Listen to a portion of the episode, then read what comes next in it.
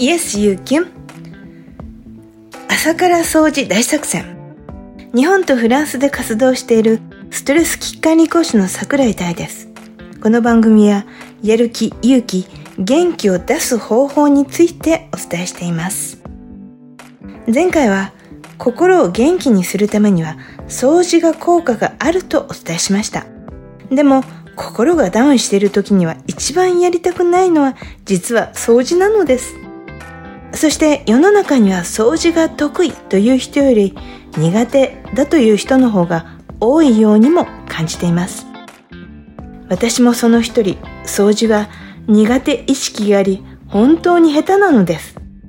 掃除が苦手だから掃除しなければいけないと思いつつも今度やろう、大掃除にやろうと一気に掃除すればいいと考えるタイプ。しかし部屋はその間にどんどん散らかっていきます。心が折れた時はなおさらです。散らかり度が大きくなると結局一日頑張っても片付きません。そしてそんな自分にがっかりするという悪循環が生まれてしまいます。そこで死の後の言わずに朝は最初に掃除をするという生活に変えました。掃除を最優先にして他の全てをやめたのです。仕事もタスクも後に回しました。そもそも心が折れているのでタスクはやりたくない状態でした。ならば掃除だけに集中した方がずっとマシ。やってみようと思ったきっかけもあります。それはテレビのお部屋のドキュメンタリーです。何年も掃除していない足の踏み場のない荒れ果てたゴミだらけの部屋がなんとわずか1日で綺麗になる。ならばあれほどひどい状態ではない私の家なら数時間で片付くはず。